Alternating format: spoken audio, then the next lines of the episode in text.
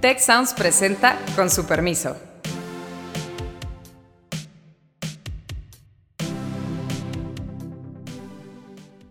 Con su permiso, soy Beata Boina y hoy vamos a hablar sobre, obviamente, la guerra de Rusia contra Ucrania, pero también sobre los liderazgos que quizás podrían cambiar en Europa, las elecciones en Francia sobre todo.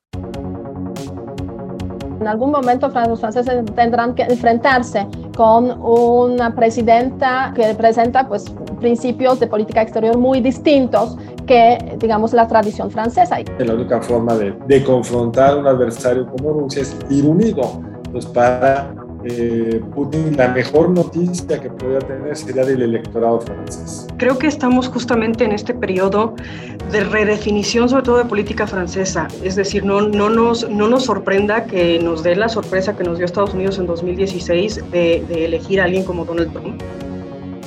Eh, en ese episodio de nuestro podcast, con su permiso, eh, me acompaña eh, Liz de Espinosa Pedraza. Eh, ella es directora de licenciatura en Relaciones Internacionales en el campus Querétaro del TEC de Monterrey. Y obviamente Carlos Elizondo, que es un participante habitual de este espacio. Han pasado casi dos meses desde cuando inició la guerra de Rusia contra Ucrania. Ha habido varios cambios en la estrategia rusa, precisamente o sobre todo por los fracasos que ha tenido, han tenido las Fuerzas Armadas rusas eh, durante el desarrollo de la campaña militar. Hoy la batalla se concentra en Donbass y en la ciudad Mariupol, que probablemente está a pocos días de ser conquistada por los rusos. ¿Cómo ven este desarrollo, las perspectivas de esa guerra desde aquí, desde México? Liz Day. Gracias, Beata, y antes que nada, pues muchas gracias por la invitación.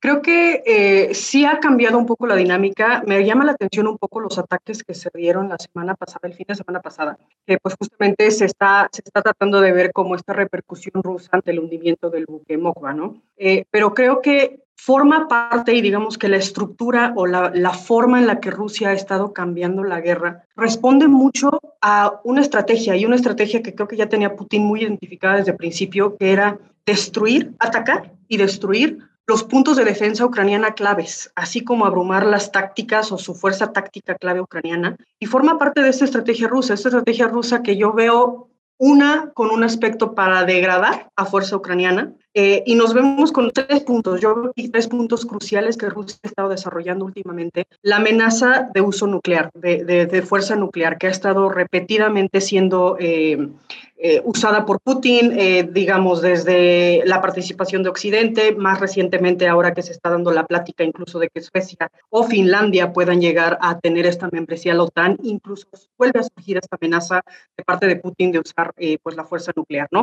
Por otro lado, el, el uso de, de, de, medios, que yo creo que está siendo utilizado por Putin de una manera bien eficiente, medios no occidentales, entonces es esta forma también de legitimizar la forma de violencia que está usando Rusia y la, la, misma estrategia rusa de, de combate. Y, y, la tercera creo que también es importante considerar, que es este uso de eh, campaña continua, ¿no? Y es una campaña continua de ataque aéreo y de misiles que Rusia ha llevado desde el inicio prácticamente con este objetivo de destruir completamente la fuerza ucraniana. Mira, yo lo veo un poco distinto. Yo creo que Rusia está reaccionando al fracaso, como lo dijiste tú, Beata, fue un fracaso monumental. Ellos no creían que tenían que destruir nada. El problema de los regímenes autoritarios es que se acaban creyendo su propio cuento y el cuento es que iban a ir a liberar a sus hermanos ucranianos del gobierno neonazi y resultó que no estaban liberando a nada. Ha habido una resistencia ciudadana inimaginable ante, para ellos. Han tenido que abandonar el oeste de Ucrania, concentrarse en el este, que incluso ahí, pues sí, la estrategia es tratarlo de arrasar, pero no han podido con la velocidad que creían. Y creo que tenemos que destacar el inmenso desprestigio y costo militar que fue el hundimiento de su buque insignia por parte de las fuerzas ucranianas en el Mar Negro, el buque Moscú, que era el eje de toda la defensa antiaérea de la flota naval rusa ahí estacionada. Y creo que pues, es muy probable que terminen ganando esta batalla del este de Ucrania los rusos, pero ha sido un costo muy superior a los que ellos hubieran imaginado. Y pues sí, por lo menos nos abre una posibilidad de una división de Ucrania, que para los ucranianos debe ser dolorosísimo, pero Putin necesita alguna victoria, él es el agresor, pero tiene que justificar internamente para qué hizo esta agresión, qué tanto le ha funcionado en los medios externos eh, su estrategia. Pues yo lo veo no tan buena como tú, Liz, y creo que afuera de Rusia, salvo algunos cuantos sitios, incluido México, el eh, diario La Jornada, pues la narrativa dominante es que los rusos fueron los agresores, que los rusos están perdiendo, que el costo para Rusia de la guerra está siendo gigantesco. Ayer el Fondo Monetario estimaba una caída, pues por lo menos un 10% de la economía rusa. En fin, creo que para los rusos ha sido muy complicado, pero la pregunta para mí, Beata, es cómo salir de este pantano, porque la expectativa de que Putin caiga internamente me parece que es absurda.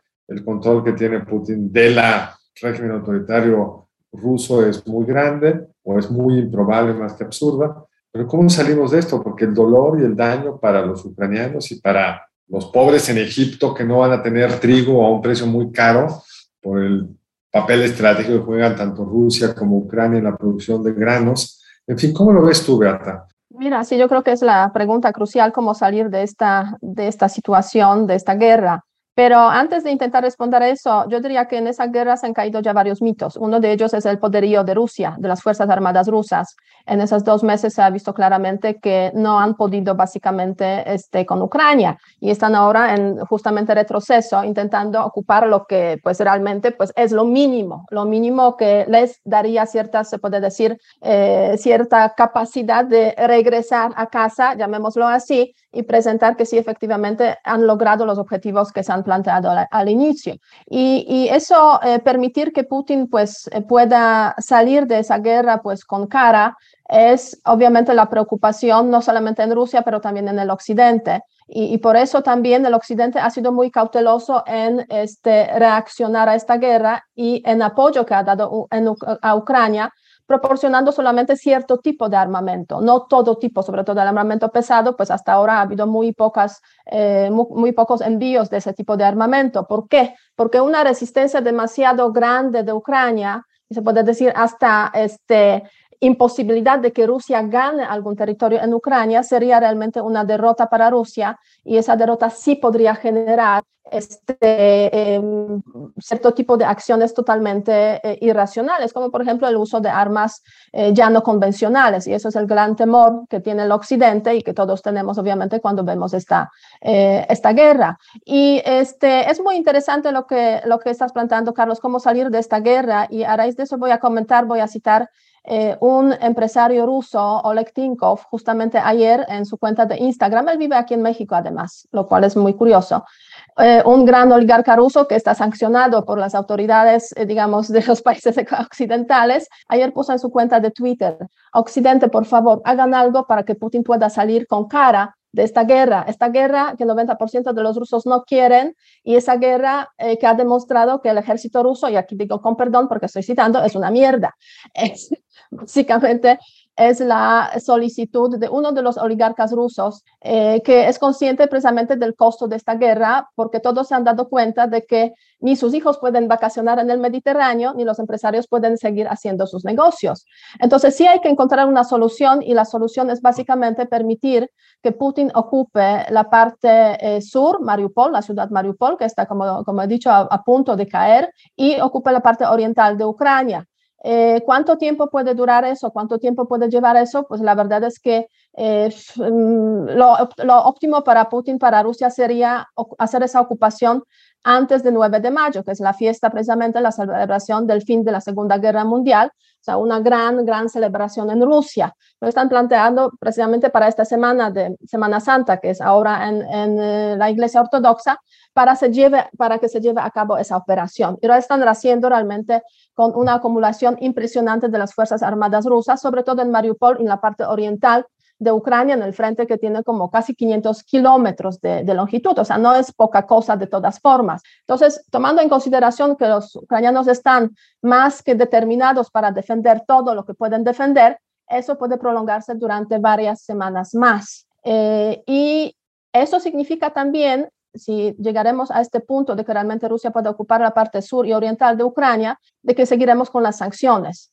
eh, porque las sanciones no van a desaparecer. Odessa o dónde quedaría Odessa en esta, en esta ecuación? Odessa probablemente se quedará libre en ese sentido, porque en ese momento los rusos no tienen capacidad de empezar una nueva, eh, digamos, un nuevo ataque hacia esta parte que está como, si tomamos eh, la península de Crimea, está como un poco más hacia el occidente. Eh, entonces ahí están como muy protegidos en Odessa contra eventuales ataques y, probablemente los rusos no empezarán con esa nueva, digamos, línea de, de ataque, concentrándose precisamente Mariupol, que es la conexión entre Donbass y Crimea, y la parte oriental, que es básicamente este, Lugansk y Donetsk, o Donbass en su conjunto, que han sido regiones reconocidas como independientes por, por Rusia. Eso sería lo mínimo.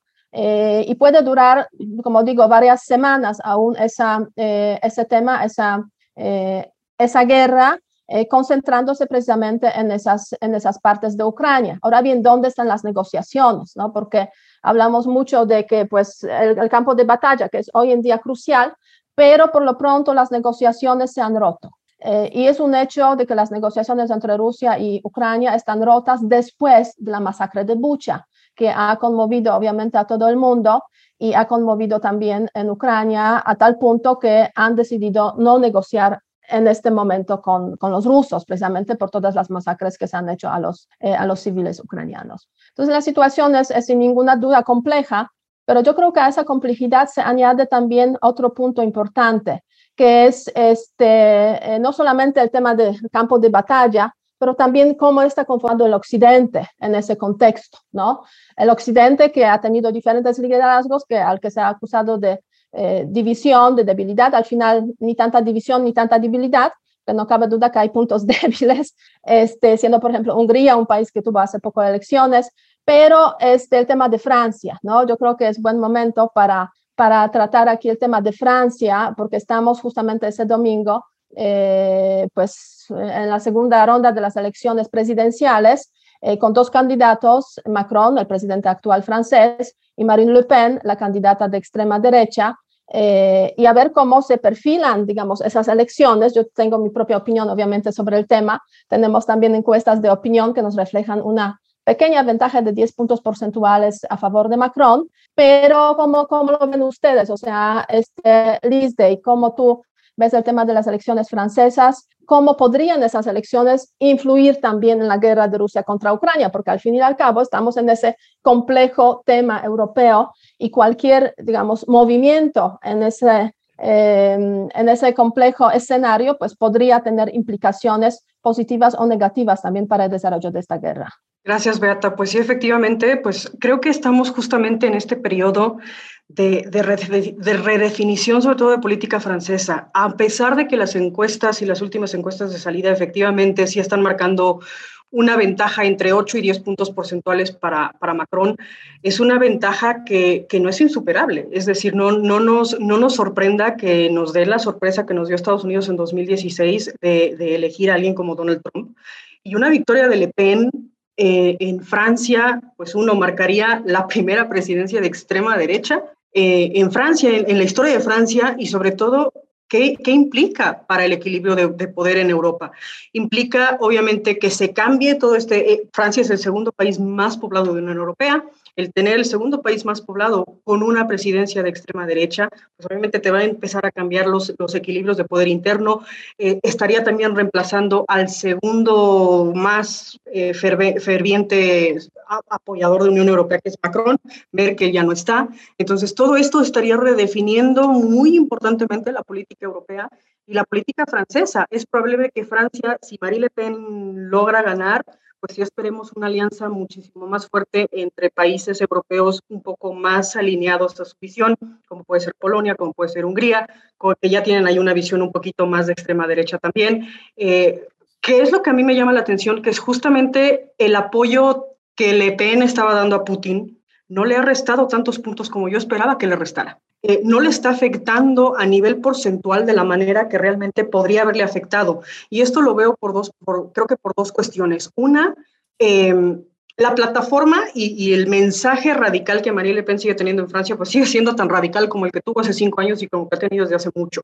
Pero el descontento generalizado de población ya hace que ese eco o que esa visión tan radical ya no suene tan descabellada como hace cinco años. Eh, también, también cambió su discurso, Le Pen. Claro, claro, se moderó. Se corrió al centro, Ajá. un candidato más de derecha que... Así es que fue Eric. Su, su política y se ha centrado en esta tensión muy de los candidatos populistas. Por un lado, criticar a la élite globalizada, llena de privilegios en las ciudades, subrayar que lo que importa es que los franceses tomen sus decisiones, que el precio de la gasolina no dependa de los acuerdos de la Unión Europea, criticar la caída en el nivel de vida de los franceses más pobres, criticar eh, que Francia, por estar obsesionada por acuerdos europeos, está siguiendo una política de cambio climático absurda. Ha prometido, lo cual es curioso, porque no entiendo por qué a los líderes populistas no les gustan los aerogeneradores, que va a tirar cualquier aerogenerador que hay en Francia. En fin, es una... Suena bastante similar a Trump, Carlos, y está jugando el mismo librito, está jugando exactamente el mismo librito de discurso, si te fijas. Exactamente, es un librito muy parecido. Y, un, y como bien dices tú, pues las encuestas hoy la colocan con una probabilidad baja, pero no cero de ganar. Así es. Las encuestas luego tienen márgenes de error amplio, la gente cambia Así de es. opinión, qué sé yo. Yo creo que lo más probable es que gane Macron, pero puede ganar Le Pen. Me gustaría platicar sobre lo que dijiste al final, que es cómo cambiaría esto la estrategia de Europa frente a la guerra con Rusia, porque lo que más debe haber sorprendido a Putin es esa capacidad de Europa, salvo Hungría, de reaccionar pues, unido y dispuesto a asumir costos, costos en el precio del gas, costo en sus intercambios económicos, en empresas de Occidente que han tenido que declarar pérdidas grandes por se van a salir de Rusia, por dejar activos ahí enterrados en Rusia, etcétera, etcétera. Y creo que ahí es donde podríamos ver los problemas más complicados para Occidente. Una, al igual que Trump, como bien decías, al igual que Trump, pues, no cree en, el mando conjunto de la NATO o de la OTAN, o sea, querría que Francia fuera por su lado, y la única forma, y los europeos reaccionaron muy bien, la única forma de los propios Estados Unidos, Occidente en general, de confrontar a un adversario como Rusia es ir unido. Entonces, para eh, Putin, la mejor noticia que puede tener no está en el campo de batalla, donde ha tenido pues, reveses horribles, como el hundimiento de este barco, que no quiero ni imaginarme, Beata, al almirante que le tuvo que ir a contar que el barco más importante de la flota lo habían hundido. Es la debacle de un barco más importante de los últimos 40 años, en fin. La mejor noticia que podría tener sería del electorado francés. Algo que, también me llama mucho la atención es que está, y lo que más me preocupa y que quizá puede marcar la victoria, es qué tan fuerte se está volviendo en la Francia rural. Eh, está ganando de manera impresionante en, en, en varios, eh, pues, en, en, la Francia rural, Marie Le Pen está ganando de manera igual, similar a lo que hizo Donald Trump en, en, su pasado en 2016 con este discurso de que los servicios públicos son inexistentes, no hay trabajo, no hay esto, no hay aquello. Entonces sí tenemos ahí un, una, una pequeña parte del electorado que poquito a poquito puede definir esta segunda vuelta y tampoco no sabemos muy bien estos que se fueron por los candidatos de izquierda que no pasaron a segunda ronda, muchos de ellos no están tan contentos con, Macron tampoco. Entonces, creo que sí existe ahí un, una mezcla de circunstancias en donde, como bien lo decía Carlos, pues nos puede dar la sorpresa y los, marcos de, los, los marcos de, o los márgenes de error en encuesta, pues no nos resulte tan sorprendente que, sí pueda hacer una elección yo personalmente me voy con, con, la idea de Carlos. Yo sí creo que, que, Macron será electo por los siguientes cinco, pero pues puede darnos una sorpresa. Sí, eso sin duda, y eso habría que añadir también el tema, digamos, generacional, porque básicamente los, los que optan por eh, Marine Le Pen o los que optaron en la primera vuelta eh, han, sido, han sido principalmente eh, pues las personas entre 40 y tantos, 50 años, o sea, los que se han dado cuenta ya que no pueden lograr más en su vida, ¿no? Los que son muy optimistas, los jóvenes, votaron normalmente a extrema izquierda, eh, Mélenchon, eh, y los que son más maduros y más, digamos, conservadores, más como racionales en sus decisiones, podemos decirlo de forma así simplificada, votaron por, por Macron. Entonces, Marine Le Pen Oye, representa... eso, pero eso ya es una diferencia importante con el Brexit sí. y Trump, porque sí. el, el, votante pro-Brexit y pro-Trump estaba concentrado en las gentes de mayor edad. Sí, es y esa cierto. es una diferencia interesante en el caso francés. Y la clave va a ser estos jóvenes que votaron por Mélenchon, quien dijo, no voten por, o sea, no se les atreva, no se atrevan a votar por Le Pen, pero tampoco les dijo vayan a votar por Macron. O sea, y el nivel de abstención, creo que también el nivel de abstención eh, también puede definir, porque no sabemos igual, como dices Carlos, pues sí efectivamente les dijo no voten por Le Pen, pero no sabemos cuántos de esos votantes estarían votando por Macron o definitivamente se abstendrían de votar. Sí, es cierto. Pero bueno, ahora bien, esto yo creo que también va a ganar Macron con una pequeña diferencia, realmente mucho más pequeña que hace cinco años, que fue diferencia de 30% frente a 60 y tantos por ciento entre este, a favor de Macron. Ahora va a ser de pocos puntos porcentuales seguramente. Eh, pero en algún momento en el futuro seguramente Marine Le Pen, dada su tenacidad y su moderación del discurso, pues seguramente ganará las elecciones presidenciales en Francia. O sea, en algún momento los franceses tendrán que enfrentarse con una presidenta, este, pues, de, que representa pues, principios de política exterior muy distintos que, digamos, la tradición francesa. Y eso sí va a afectar mucho a, digamos, la política francesa en el contexto europeo. Si eso ocurriera ahora, sería gravísimo. Ya se verá en cinco años. ya se verá, es cierto. A ver si quién sabe en cinco años. A ver si aparece otro, otro Macron que, digamos, atraerá a las masas. Ojalá sea izquierda o qué sé yo. Pero lo, lo, preocupante, Carlos, es justamente lo que dice Beata, se ha moderado y se ha moderado, no sé si es realmente que se, o sea, sí se ha moderado en su discurso, pero también se ha tenido la presencia de candidatos más radicales, en donde realmente tiene la razón que el riesgo existe, pero pues, lo que tenemos ahorita es una definición. Claro, ya se verá.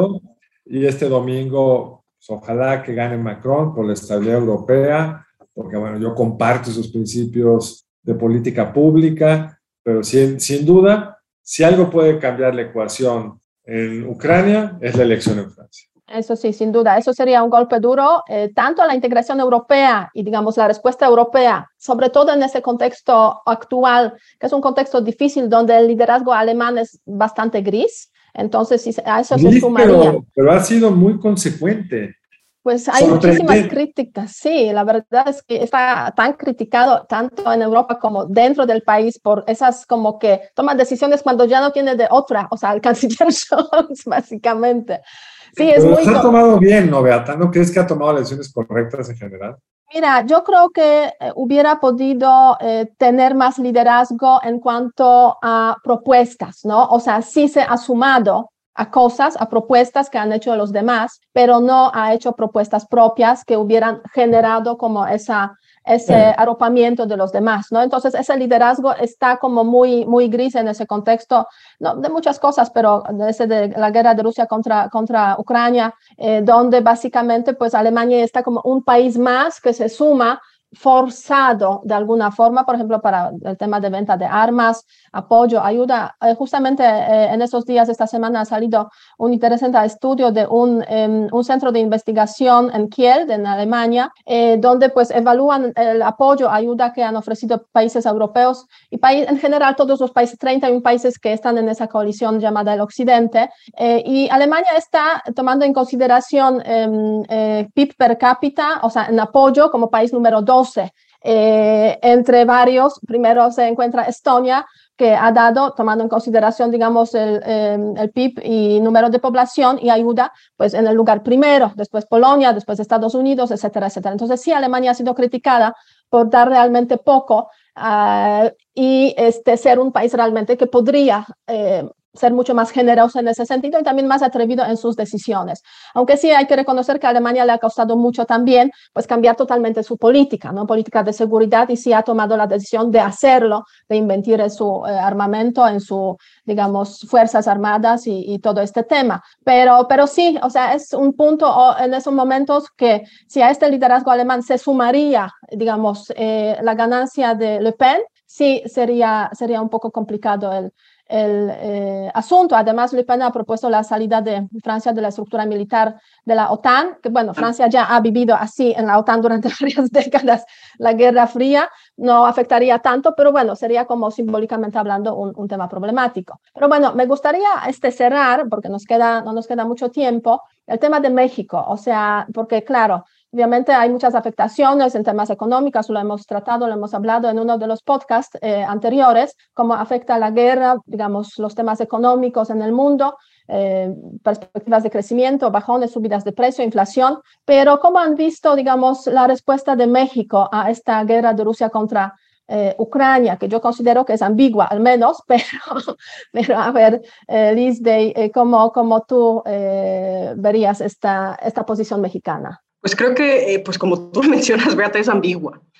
me preocupa qué pasará más, con, más que nada con crisis, con crisis económica. No estamos teniendo un crecimiento fuerte. Entonces, si a esto le sumamos una, una potencial crisis que puede convertirse no, a meses no muy lejanos, ¿cómo vamos a estar y en qué posiciones vamos a estar para efectivamente enfrentar una crisis económica que se nos sume a la que ya tenemos? Eh, no tenemos un crecimiento realmente fuerte, no tenemos generación de empleo, eh, la política exterior mexicana pues ha estado la deriva, prácticamente eh, no, no, no, sabemos a dónde vamos, no sabemos, criticamos a Unión Europea, criticamos a Estados Unidos, y esta posición precisamente contra Rusia, pues por un momento se dio una crítica bastante tibia de, de Marcelo Ebrard, pero que después fue criticada por, por, romper los principios de política exterior mexicana, eh, se da la abstención, etcétera, etcétera. Entonces tenemos una posición bastante ambigua. A mí sí me preocupa en cuestión de política económica cuando ya nos lleguen los efectos de, estos problemas de crisis financiera que va a tener eh, Rusia en Europa, primero lo que mencionaba Carlos Elizondo, con precios de trigo, con grano, con combustibles, cómo nos estará afectando a nosotros como país y qué políticas y qué programas tenemos para afrontarlo, que hasta ahorita te podría decir, pues no identifico ninguno no ha, no ha habido una posición gubernamental de decir, tenemos esto para afrontar lo que podría pasar si esto se vuelve peor. Eh, eso es lo que me preocupa. Sí, es una posición muy ambigua en todos los sentidos, Beata. Yo creo que ambiguo es una palabra generosa, casi parece bipolar por momentos, porque hay varias veces donde el presidente ha hecho una cosa y luego el embajador de la Fuente o el canciller Ebrard hacen lo correcto. Eh, no siempre, a veces que no han hecho lo correcto, pero digamos, si hubiera que juzgar la política de México por sus decisiones en la ONU, han sido bastante acertadas.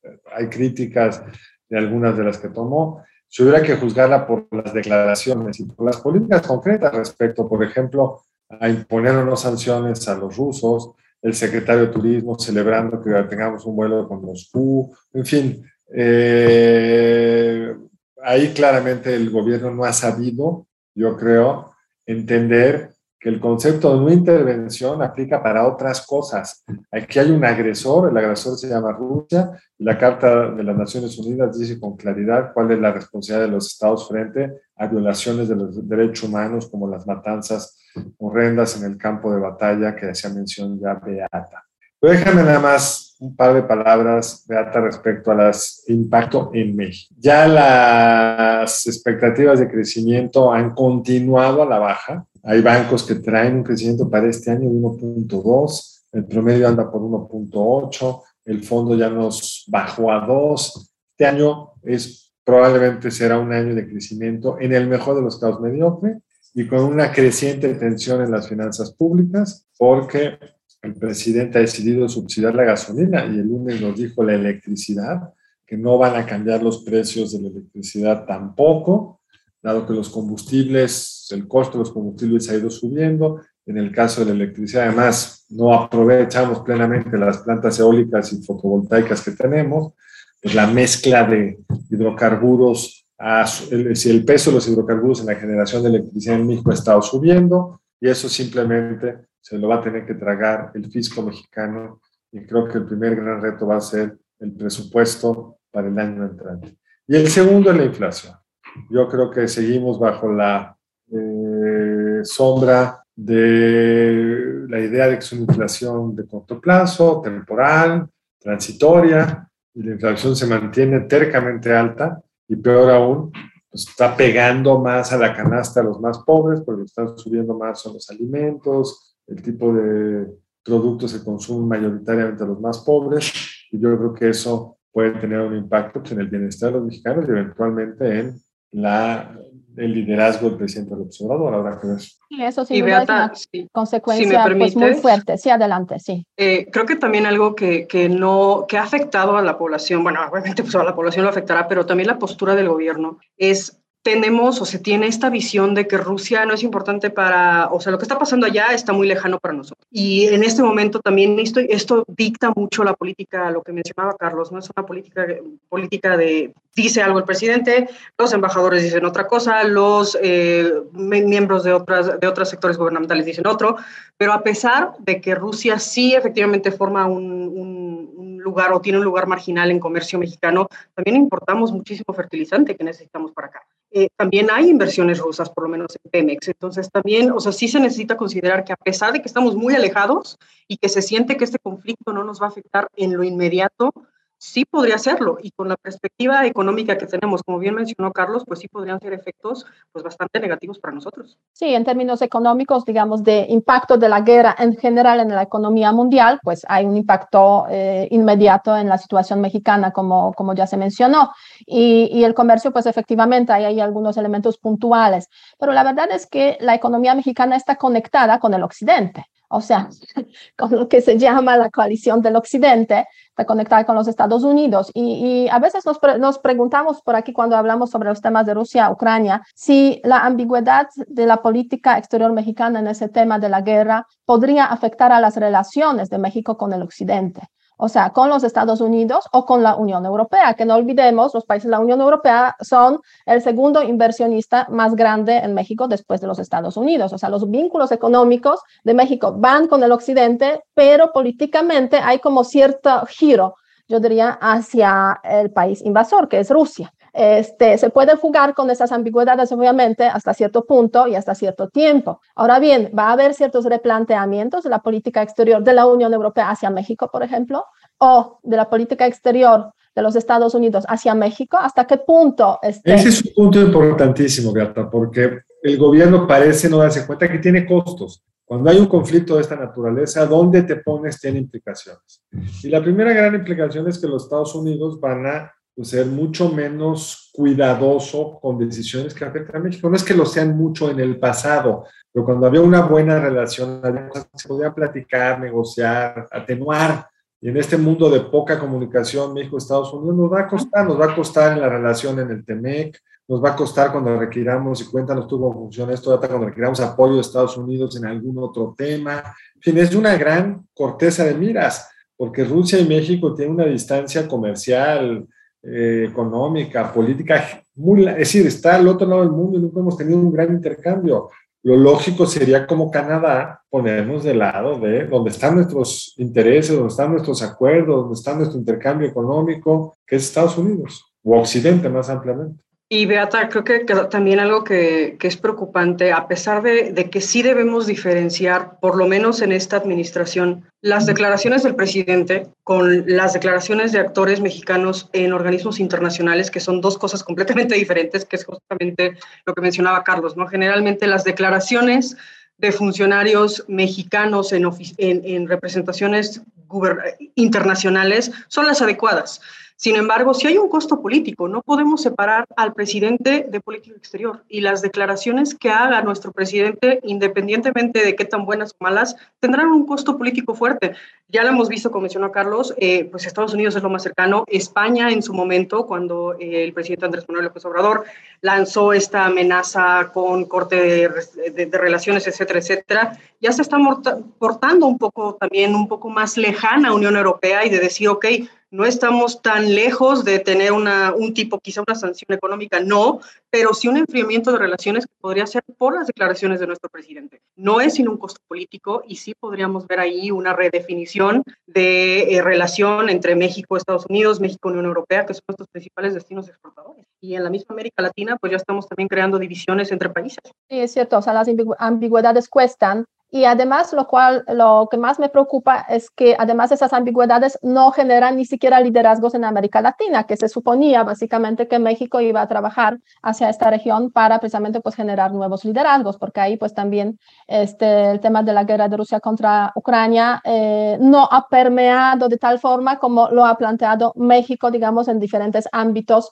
más allá del ámbito diplomático. Este, se nos acaba el tiempo, desafortunadamente. Eh, lo único que puede que puedo decir. Eh, si quieren algún último comentario, Carlos, eh, Liz Day, para cerrar. Pues no, solo esperemos la elección francesa para ver qué tanto cambia esto el tablero europeo. y ojalá que el sufrimiento que están pasando tantos miles, millones de ucranianos pueda pasar pronto y que logremos, se logre algún tipo de acuerdo, porque las guerras nosotros no lo hemos vivido por muchas generaciones en México.